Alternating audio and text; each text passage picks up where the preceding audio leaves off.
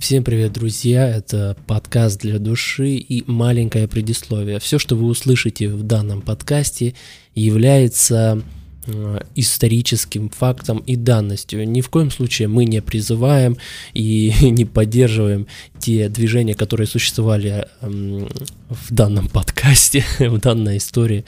А, мы, конечно же, не призываем ни к фашизму, ни к нацизму, ни к другим осуждающим вещам, которые вы услышите.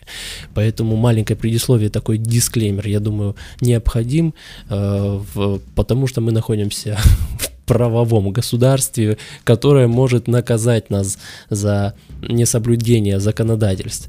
Ну, дальше вы услышите очень интересную историю, на мой взгляд, поэтому приятного прослушивания и, надеюсь, мы еще услышимся и увидимся. Поиски Святого Граля и Атлантиды, реабилитация ведьм. Чем занималось оккультное историческое общество Гиммлера АННРБ? Построенный в 1603 году замок Вивельсбург неподалеку от города Падерборн не случайно кажется реальным воплощением Камелота из легенд о короле Артуре. Нечто мрачное и романтичное в его облике оживляет фантазии об эпичных сражениях и великих мужах. В наши дни массивные башни и круглые каменные залы открыты только для туристов. Но 80 лет назад рейхсфюрер СС Генрих Гиммлер действительно превратил полуразрушенный памятник эпохи Возрождения в оплот величия целой нации, пусть и в особом извращенном смысле. Ко времени преобразования замка в середине 1930-х годов политик давно беспокоился об идеологическом обосновании нацизма. Он хотел, чтобы людей привлекали не только программные тезисы и харизма Адольфа Гитлера, а также превосходство самой арийской расы с точки зрения биологии и истории. Главным шагом Гиммлера на пути к этой цели стало основание исследовательского института Аненербе, в переводе с немецкого «наследие предков». Его задача заключалась в поиске доказательств величия и принадлежности немцев к древней арийской расе, как бы это ни звучало смешно. Соучредителем организации выступил министр продовольствия Рихард Дарре, автор концепции крови и почвы. Его идеи полностью соответствовали видению самого Гитлера и заключались в том, что подлинные немцы занимались фермерством, работали на земле и достигали просветления благодаря близости к природным корням. В том же русле мыслил и другой идеолог ННРБ, фанатичный философ и филолог, по-моему, филолог в первую очередь, конечно же, Герман Вирт, посвятивший карьеру расшифровке древних рун. Под влиянием фольклора, эзотерики и иезуитских принципов АННРБ превратилась в масштабную структуру. Общество разрабатывало и анализировало самые невероятные теории о происхождении и статусе германской нации. Именно благодаря этим исследованиям, экспедициям и экспериментам в культуре закрепился стереотип о страсти немцев к оккультизму. В 21 веке трудно воспринимать байки о зомби в гитлеровских лабораториях и охоте на снежного человека всерьез. Большинство историй напоминают забракованные сценарии о приключениях Индианы Джонса. Однако легенды возникли не на пустом месте. За некоторыми из них стоят реальные проекты участников Аненербо и других наемников Гиммлера. Рейхсфюрер держал собственного колдуна и реабилитировал ведьм. Оккультно-националистические движения набирали силу в Германии и Австрии еще в конце XIX века. Последователи одного из них, Фелькише, народное движение, объединили критику религии, антисемитизм и мистицизм. Главным идеологом обоснования идеи расового превосходства через величие предков стал Гвида фон Лист, мыслитель, который предположил, что немецкий дух сформировался под влиянием растворившихся в христианстве эзотерических верований. Следуя этой логике, он противопоставил сформировавшийся в западной культуре интерес, прославлявшим физическое арийским идеалам том же духе рассуждал другой оккультист Йорк Ланц фон Либенфельс. Он еще более явно выразил уверенность в существовании продвинутой расы арийцев и в ее превосходстве над другими народами. Вобравшие в себя элементы скандинавской мифологии и современные политические идеалы, учения стали называть арманизм или ариософия. Британский религовед Николас Гудри Кларк так описывает концепции Листа, Либенфельса и их соратников в работе «Оккультные корни нацизма». Цитата. В их доктринах шла речь о возвышенных и сверхчеловеческих предках, чей древний гностический закон нес арийцам мудрость, власть и благополучие, пока не был вытеснен чуждыми и враждебными культурами. Предполагалось, что эти предшественники скрывали свое венценосное значение в таинственных формах, рунах, мифах, традициях, и оно могло быть расшифровано только их духовными наследниками, которыми и являлись современные ариасофы. Следующим этапом деятельности ариасофов стало основание. В 1918 году в Мюнхене общества Туле или группа изучения германской древности – Деятельность его участников варьировалась от разработки теории о том, что немцы происходят от жителей легендарной северной страны Гипербореи, до работы с вполне конкретными фольклорными источниками и древними рунами. Задача Туле, как и выступившего его преемником Аненербе, состояла в историческом и теологическом объяснении претензий на мировое господство. Под влиянием такого бэкграунда в 1920-х годах молодой верующий католик Гиммлер испытал религиозный кризис. Позже он не только проникся арманизмом, но и задался целью возродить в рядах СС древние идеалы. Историк Джоэл Ф. Харрингтон рассказывает, как уже занимая руководящую должность, Гиммлер собрал команду из 17 мужчин под названием «Отдел специального назначения Х», от немецкого слова «Hexen» – «ведьмой». Их задача заключалась в сборе информации о судах над ведьмами и казнях ведьм на территории страны. К концу десятилетия отдел Х составил исчерпывающую картотеку о колдовстве. Она насчитывала 33 тысячи дел, данные по которым находили в немецких и иностранных библиотеках. Гиммлер рассчитывал посмертно реабилитировать невинных женщин и обвинить в их травле извративших христианские идеалы евреев. Ирония проекта заключалась в том, что параллельно с оправданием несправедливо замученных немок, Рейхсфюрер вел собственную охоту на ведьм, только он наделил дьявольским политическим коварством ненавистный народ. Критикующий конспирологические теории о страсти высших чинов СС к сверхъестественному автор книги между оккультизмом и нацизмом Питер Стойдемайер признает, что для нацистов флирт с мистическим превратился в мощное оружие. Гиммлер хотел создать альтернативную версию немецкой истории, в рамках которой рассматривались бы гонения церкви на ведьм в XVI веке. Он считал, что это сильный аргумент против христианства. С точки зрения нацистов это был полезный идеологический инструмент. С началом войны Гиммлер постепенно переключился на более насущные задачи, но отдел Х остался в истории как очередное доказательство пропагандистской изобретательности нацизма. Среди лидеров Третьего Рейха Гиммлер выглядит наиболее противоречивой личностью, пишет Гудри Кларк. Его поступки одновременно мотивированы и страстью к рациональному планированию, и склонностью к фантазиям, никак не связанным с реальностью. Его преданность порядку, пунктуальность, административная точность и педантический ум учителей начальных классов с очевидностью противоречили его же утопическому энтузиазму, романтизму и даже оккультным склонностям. Идеалистическое воображение привело Гиммлера к визионерской концепции СС и определило ее будущую роль одетые в черное войско, должны были передать свою кровь будущей арийской расе господ и стать идеологической элитой Великого Немецкого Рейха. Доказательства оккультных интересов Гиммлера всплывают до сих пор. Например, в 2016 при осмотре хранилища Национальной библиотеки Чехии исследователи обнаружили редчайшие собрания литературы о колдовстве и ведьмах, по-видимому, отобранной в годы оккупации лично рейхсфюрером и его помощниками.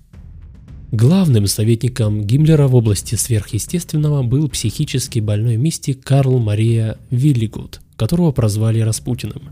Выступая под псевдонимом Карл Мария Вейстхор, он рассказал нескольким влиятельным офицерам СС в том, что является наследником династии древних германских королей – 1933 Гиммлер назначил его главой отделения древней и ранней истории в главной службе расы и населения СС, но фактически Вильгут стал личным наставником рейхсфюрера – он утверждал, что Библия была написана в Германии, а сама германская цивилизация зародилась примерно в 228 тысячелетии до нашей эры, когда на небе светило три солнца, землю населяли мифические существа, а предки самого Виллигута примиряли враждующие народы.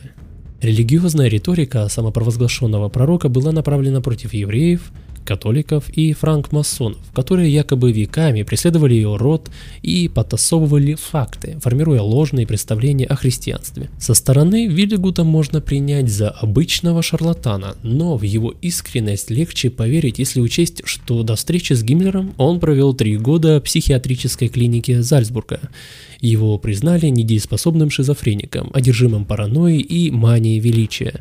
Наверняка после выписки Виллигуд доживал бы век в нищете и безызвестности, если бы не протекция друзей, которые помогли ему переехать из Австрии в Германию и познакомили с Гиммлером. Именно Виллигуд, назвавшийся тогда Вейстхором, убедил рейхсфюрера, что Вивелисбургу суждено сыграть решающую роль в противостоянии между Европой и Азией. Вдохновленный политик сделал так, что замок перешел во владение личной комиссии рейхсфюрера СС и внедрил там ритуалы ирменизма, придуманные Вильгутом системы эзотерических верований. Вместо венчания и крестин в замке проходили праздники урожая и солнцестояния, а также торжественные церемонии вручения кольца «Мертвая голова», Символизировавший признание Гиммлера, знак отличия был разработан его личным колдуном и подразумевал неразрывную связь получившего его офицера с Вивельсбургом. В 1938 Гиммлер даже объявил, что кольца погибших членов СС нужно вернуть в замок, чтобы сохранить единство ордена. Увлечение попавших под влиянием Виллигута нацистов в мифологии и истории нашло отражение в названиях комнат – Залы реконструированного Вивельсбурга переименовали в честь вождя язычников Видукинда Саксонского и короля Генриха Льва, а для встреч 12 высших чинов СС была отведена специальная крипта с высеченной на каменном потолке молнией. Сам Гиммлер, по слухам, считал себя духовным наследником короля Генриха Птицелова, усиливавшего германские владения в X веке благодаря захвату Лотарингии. Гиммлер превратил СС в одну из мощнейших организаций Третьего Рейха, а Вивельсбург был ее духовным центром, объясняет историк Филипп Майер. Он был массовым убийцей, но в то же время неисправимым романтиком. Замок подогревал его расистские фантазии и позволял проживать их, будто он был средневековым военачальником. Первым делом он приказал сбить штукатурку и углубить ров, чтобы строение выглядело более зловеще. Центральное место в Вивельсбурге отводилось под Святой Грааль, артефакт, который по задумке Гиммлера стал бы решающим доказательством арийского происхождения немецкого народа и самого Иисуса. Именно для поиска святыни рейхсфюрер пригласил в СС талантливого археолога Отто Рана. Считается, что его образ мог вдохновить Стивена Спилберга на создание Индианы Джонса. Их объединяло как минимум одно – страстные поиски святого Грааля. Поиски святого Граля привели Гиммлера в Барселону, а Рана в Исландию. Осенью 1940-го Гиммлер посетил Испанию с официальным визитом. Среди прочего, рейхсфюрер побывал в Бенедиктинском монастыре Монсеррат под Барселоной. В книге «Оскверенное аббатство» исследователь Рика Гангара предполагает, что главный спиритуалист СС надеялся лично отыскать христианский артефакт в Каталонии. В ходе расследования Гангара взял интервью у единственного местного монаха, говорившего по-немецки, которого попросили встретить иностранного гостя – Знавший о нападках Гиммлера на католическую церковь, настоятель Антони Мария Марсет не захотел возиться с нацистом, зато общавшийся с Гангарой монах кое-что узнал о мотивах немца. Гиммлера вдохновила на посещение Монсеррат опера Рихарда Вагнера «Парсифаль», в ней упоминается, что Святой Грааль может быть спрятан в чудесном замке на Пиренеях. Нацисты сопоставили этот намек с тем, что премьера оперы состоялась в 1913 году, именно в Барселоне. Они были уверены, что композитор руководствовался заметками средневекового трубадура Вольфрама фон Эшенбаха, который утверждал, что знает, где находится священная чаша. Другим основанием для Гиммлера послужила строчка из каталонской народной песни о том, что в этом регионе находится загадочный источник жизни. Согласно новостным заметкам о визитке Рейхсфюрера в Барселону, он остановился в Рице и провел несколько часов в Монсеррат в сопровождении световолосых офицеров СС. Когда поиски не увенчались успехом, Гиммлер присоединился к Гитлеру. Тот прибыл в Испанию ради переговоров о вступлении в войну с Франко. Поездка в Каталонию стала не единственной попыткой Гиммлера установить местонахождение Граля. К сожалению, для открытого гомосексуалиста и либерала Отто Рана, один из лидеров Третьего Рейха оказался большим поклонником его исследований, посвященных поиску христианской святыни. К середине 1930-х родившийся в 1904-м археолог уже безрезультатно перекопал земли, прилегающие к пещерам и замкам на юге Франции. Он исходил из основанной на средневековых рукописях теории, что последними известными хранителями Граля стали катары, члены уничтоженной в 13 веке еретической христианской секты. Экспедиция не достигла цели, зато обеспечила рано материалом для книги крестовый поход против Граля, борьба между катарами, тамплиерами и римской церковью. Гиммлер восхитился знаниями Рана и предложил ученому финансовую поддержку СС в обмен на преданность и помощь в поисках Граля. Отто не разделял нацистских принципов и не был антисемитом, но согласился то ли от страха, то ли из-за амбиций. В составе партии он предпринял экспедиции в Германию, Францию, Италию и Исландию, а в 1937 опубликовал вторую книгу «Суд Люцифера». Из всех нацистских походов Рана самым загадочным и странным считается исландский, результаты которого были засекречены даже по меркам СС, а цели уже не ограничивались обнаружением Грааля. Ран и доверенный офицер Гиммлера Маркус Бирнбахер посещали музеи, общались с местными сторожилами и собирали передававшиеся из поколения в поколение народные сказания. Вероятно, эта миссия была частью более глобального плана Гиммлера, Виллигута и членов АННРБ по обнаружению корней арийской цивилизации в разных уголках мира. В поисках древних рун Ран посетил даже Гренландию, где наткнулся на замороженные в камне останки некого крылатого существа. Археолог предположил, что обнаружил доказательства реальности скандинавских мифов, воительницу Валькирию. Открытие обеспечило ему восторженный прием на родине, хотя дальнейшие исследования показали, что экспедиция приняла за крылатого человека, вымершего примерно 140 миллионов лет назад археоптерикса – причудливое существо, занимавшее промежуточное положение между присмыкающимися и птицами. Поездка обернулась разочарованием, а вскоре после этого отношения Рана с Гиммлером окончательно разладились. Нацистский Индиана Джонс посетил концентрационный лагерь Дахау, не выдержал открывшегося кошмара и открыто объявил, что испытывает отвращение к режиму. «В моей стране много скорби», — сказал Ран. Толерантному и либеральному человеку не под силу жить в месте, в которое она превратилась. После такого выступления судьба археолога была предрешена. В СС не простили предательства, к тому же в раздувшемся до нескольких десятков отделов АННРБ и без него хватало профессионалов. В начале 1939-го Отто подал заявление о выходе из партии. Ответа дожидался в Альпах Тироля. По официальной версии, замерзшее тело покончившего с собой мужчины обнаружили за несколько дней до того, как нацисты удовлетворили его прошение. Обстоятельства смерти рана окутаны тайной. Оконченевший труп обнаружили в снегу после долгих поисков и мгновенно констатировали суицид. Вероятно, заключивший сделку с дьяволом охотник за святым Граалем стал жертвой режима и лишился жизни за то, что не выдержал угрызений совести. Нацисты верили, что Земля появилась благодаря столкновению звезд и состоит изо льда. Члены АННРБ и другие сторонники Гиммлера занимались не только расшифровкой древних рун, сбором фольклорных произведений и раскопками. Они стремились подвести под концепцией арийского превосходства теоретическое обоснование, и важнейшим шагом на этом пути стали почти официальное принятие космологической концепции об образовании Земли из льда австрийского инженера Ганса Хербергера.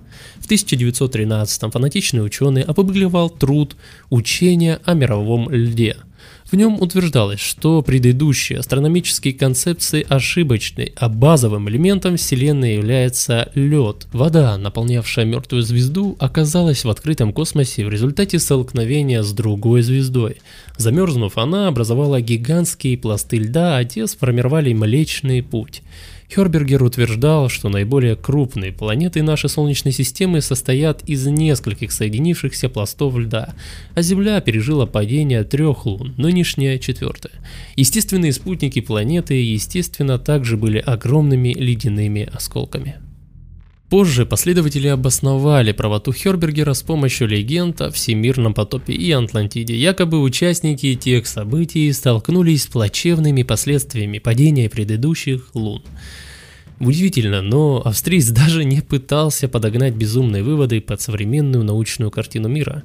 Он открыто признавал, что доктрина вечного льда – результат озарения, то есть плод его воображения. Она пришла ему в голову однажды вечером 1894 при взгляде на Луну, Хербергер отчетливо осознавал, что небесное тело обязательно должно состоять из льда. Это единственное возможное объяснение его внешнего вида. В ответ на обвинения в фактических ошибках, математических просчетах и вообще отсутствии логики, космолог укорял критиков в чрезмерном рационализме. Астрономов-конкурентов он называл реакционерами, а для лучшего понимания его концепции предлагал отказаться от научного подхода. Вы либо верите мне и учитесь, либо становитесь моим врагом. Приводит цитату сурового сыча американский математик Мартин Гарнер. До прихода к власти в Германии национал-социалистов идеи Хербергера разделял лишь узкий круг почитателей с таким же воображением. Однако для нацистов доктрина Вечного Льда, несмотря на смерть ее автора в 1931 оказалась так же полезна, как фантомные воспоминания Виллигута или проект по реабилитации ведьм открывшуюся благодаря озарению интуиции истину противопоставили еврейской физике, главным представителем последней считался отец современной теоретической физики Альберт Эйнштейн. Пропаганда выставляла экспериментное научное сообщество как секту, а ученых – шарлатанами. Потребовалось дитя австрийской культуры, чтобы указать еврейским политикам их место, говорили нацистские сторонники Хербергера. А еще один австриец понадобился, чтобы очистить еврейскую науку. Фюрер своей жизнью доказал, как так называемые любители могут превосходить обученных профессионалов. Еще один любитель был необходим, чтобы мы достигли полного понимания Вселенной. Доктрина Хербергера идеально подходила нацистской идеологии еще и потому, что обосновала нордическое происхождение германцев. Если их предки закалились в снеге и холоде, то для них естественно и логично верить в происхождение мира изо льда. Я склонен принять теорию Хербергера, приводятся слова Гитлера в застольных беседах. Нет ничего невероятного в том, что за 10 тысяч лет до нашей эры произошло столкновение между Землей и Луной. Во времена Птолемея невероятный прогресс заключался в предположении, что планета имеет форму сферы, а звезды вращаются вокруг нее. Затем Коперник изменил наше понимание и оставил позади то, что было до него. Теперь Хербергер сделал еще один шаг. Другим воодушевленным поклонником соотечественника Гитлера его идеей стал Гиммлер. Доктрина вечного льда мотивировала рейхсфюрера продолжить исторические, археологические и мистические изыскания. Другие проекты ННРБ поиск Атлантиды, экспедиции в Тибет, Боливию и на Кавказ, эксперименты над людьми. Рассказы о всех направлениях деятельности ННРБ заняли бы толстенную книгу. Детище Гиммлера нельзя было назвать просто оккультным кружком, где пересказывали мифы о населявших Землю гигантах и воспроизводили древние ритуалы – Немецкое общество по изучению германской истории и наследия предков, полное название ННРБ, функционировало и как научная организация. К середине 1930-х в ее составе сформировались полноценные отделы по исследованию насыпных обитаемых холмов, средневекового латинского языка, коневодства, философии и препарирования растений. Идея об арийском происхождении превратилась для немецких историков и политиков в одержимость. Ежегодный бюджет ННРБ превысил 1 миллион марок, а географический размах достиг глобальных масштабов.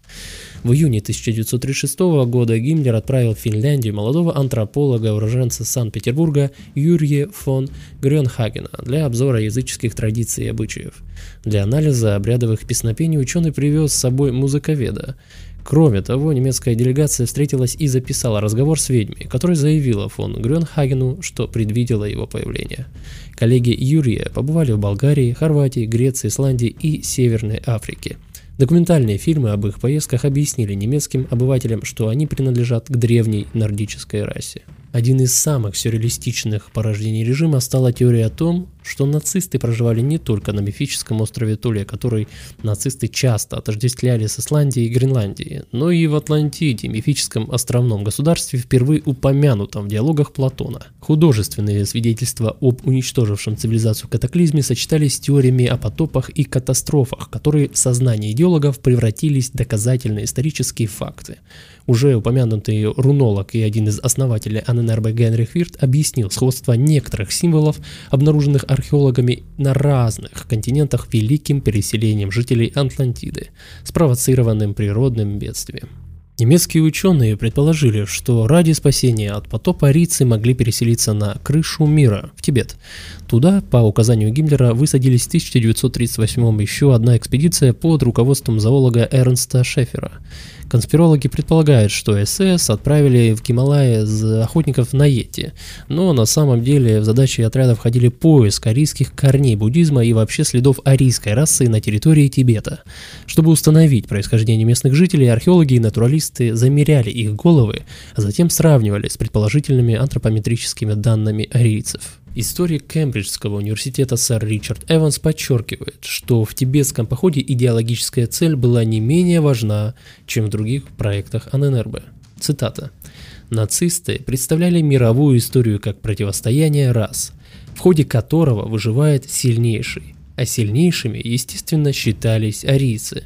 Гиммлер продвигал новую религию, подразумевавшую поклонение солнцу и старым богам – он хотел, чтобы СС стали чем-то вроде культа арийской аристократии, а нацистские антропологи верили, что можно определить расу, измерив череп человека. Шефер, как и Рад, тибетцы – наследники арийской расы, лишившиеся благородства из-за потери расовой чистоты. Для Гиммлера это открытие стало еще одним доказательством немецкого превосходства. Другим направлением возможного переселения жителей Атлантиды в АННРБ – посчитали боливийские Анды. Исследование проходило примерно так же, как и в Тибете. Археолог Эдмунд Кис объявил, что расположенный в горах древний город Тюанако не соответствует индийскому стилю, поэтому является памятником арийской культуры и, цитата, творением нордического народа, который прибыл в Андское высокогорье в качестве наследника уникальной цивилизации. Нацисты запланировали еще одну южноамериканскую экспедицию, но не успели осуществить поездку до Второй мировой. В поисках оставленных предками свидетельств АННРБ добралось даже до СССР. В 2015-м экспедиция географического общества при Эльбрусе обследовала территорию неподалеку от места, где под лавиной погиб немецкий отряд. Ученые обнаружили чемоданчик со стилизованной под руны эмблемой АННРБ, костями и черепом странной формы внутри – Кроме того, среди находок оказалась подробная карта Адыгеи, составленная в 1941 году. Ясно, что это не человек, описал череп-краевед из географического общества Виктор Котляров. Но и животному он вряд ли может принадлежать. Местный специалист не дал однозначного ответа, кто это. У этого существа два ответвления на голове, как будто рога, огромные глазницы, две дырочки для носа, но нету рта. Необычные останки стали поводом для спекуляций об инопланетянах. Нацисты наверняка тоже восприняли череп как доказательство сверхъестественной жизни. Хотя палеонтолог из Российской Академии Наук Николай Оводов считает, что более вероятным деформировавшаяся часть долго пролежала в земле и кости принадлежат барану. Основной же целью Аненербе на Кавказе являлись дольмены, культовые сооружения, которые, как и строение Тюанако, можно было приписать арийским атлантам. Еще одна теория о задачах экспедиции касается состава местной воды. Она, якобы, подходит для изготовления плазмы крови лучше любых аналогов. Медицинские исследования также стали для СС способом обосновать уникальное происхождение только не исторически, а биологически. Наиболее известные эксперименты в этом направлении провел доктор Зигмунд Рашер, который помещал узников Дахау в барокамеры с ледяной водой. Он проверял их выносливость. Жертвы врача-садиста проводили в экстремальных температурах от 3 до 14 часов без перерыва, что, естественно, почти гарантированно приводило к смерти от обморожения. Рошер пытался справиться с последствиями гипотермии и вернуть умирающих к жизни. Он перемещал их в резервуары с почти кипящей водой. Некоторые источники упоминают о других методах, например, людей на грани смерти клали между двух обнаженных узниц цыганок. Суть исследования заключалась в том, чтобы подготовить летчиков Люфтваффе к возможному пребыванию в ледяной воде в случае крушения. Рошар надеялся, что исследования представителей низших рас помогут побороть при охлаждении более совершенным потомкам атлантов и гиперборейцев. Рошер считался одним из главных извергов нацистского режима, но по иронии судьбы он не дожил до Нюрнбергского процесса. Доктора уличили в обмане. СС в то время пытались улучшить репродуктивные способности женщин после 40 и проводили соответствующие исследования, а супруги Рошеры похищали чужих детей и выдавали их за своих в качестве доказательства удивительных способностей арийцев. Когда Гиммлер узнал, что никакого научного прорыва не намечается, врача отправили в специальный бункер Бухенвальда и застрелили незадолго до окончания войны. Фрау Рошер повесили еще раньше. Судьбу Рошера и Отто Аранна повторили далеко не все идеологи и активные участники ННРБ. Британцы освободили фон Грёнхагена через два года после окончания войны. Он издал несколько научных работ, переехал на Крит и умер от старости в 2003 Награжденный за тибетскую экспедицию кольцом «Мертвая голова» Эрнст Шефер вышел на свободу в 1948 был оштрафован и до смерти 82 года ездил в экспедиции по всему миру. Виллигута признали недееспособным, несмотря на покровительство Гиммлера, и в 1939 отправили в отставку по причине слабого душевного здоровья. Колдуна, утверждавшего, что он владеет тысячелетними воспоминаниями предков, фактически сослали в провинцию, где он и прожил всю свою жизнь, до окончания войны, а год спустя он умер. Во время Второй мировой АННРБ превратилась из влиятельной организации в личную блажь Гиммлера. Сам фюрер разочаровался в идеях оккультного общества задолго до краха нацизма. В молодости Ария София привлекала Гитлера. Известно, что ему нравились вагнеровские описания рыцарей Грааля. Однако во главе режима диктатор отвлекся от теоретических и исторических изысканий. Они померкли на фоне борьбы за мировое господство и окончательное решение еврейского вопроса. Цитата. «Гитлер превратил националистические чувства и ностальгию в радикальное антисемитское движение, приведшее к национальной революции и перевороту. Хотя Гиммлер, наоборот, строил утопические планы на старых немецких корнях, пишет Гудри Кларк, все равно Гитлер был недоволен Гиммлером. На определенном этапе фанатизм ученых, походы за артефактами, реликвиями и мифами достали Гитлера настолько, что он открыто прошелся по АННРБ. Цитата.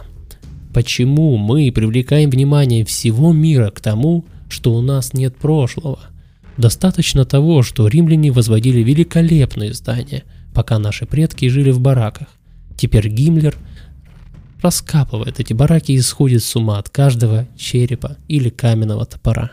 Несмотря на опалу даже в годы войны, деятельность организации отдавала сюрреалистичным размахом. Благодаря загадочности и масштабному нацистское историческое общество породило множество культурных стереотипов, хотя его главной целью оставались не оккультные исследования, а пропаганда – Каждое открытие имело практическую ценность. Например, предполагаемые следы арийской цивилизации стали негласным доказательством того, что Германия должна присоединить Польшу. Вторжение позиционировалось не как военная оккупация, а как возвращение того, что и так принадлежало немцам по праву. Большинство историков высмеивает конспирологические теории о производстве зомби в лабораториях СС, охоте на йети и колдовских ритуалах. Даже оккультные увлечения Гиммлера обрели строгую и формальную структуру, которая нашла отражение в сложном и универсальном устройстве АННРБ.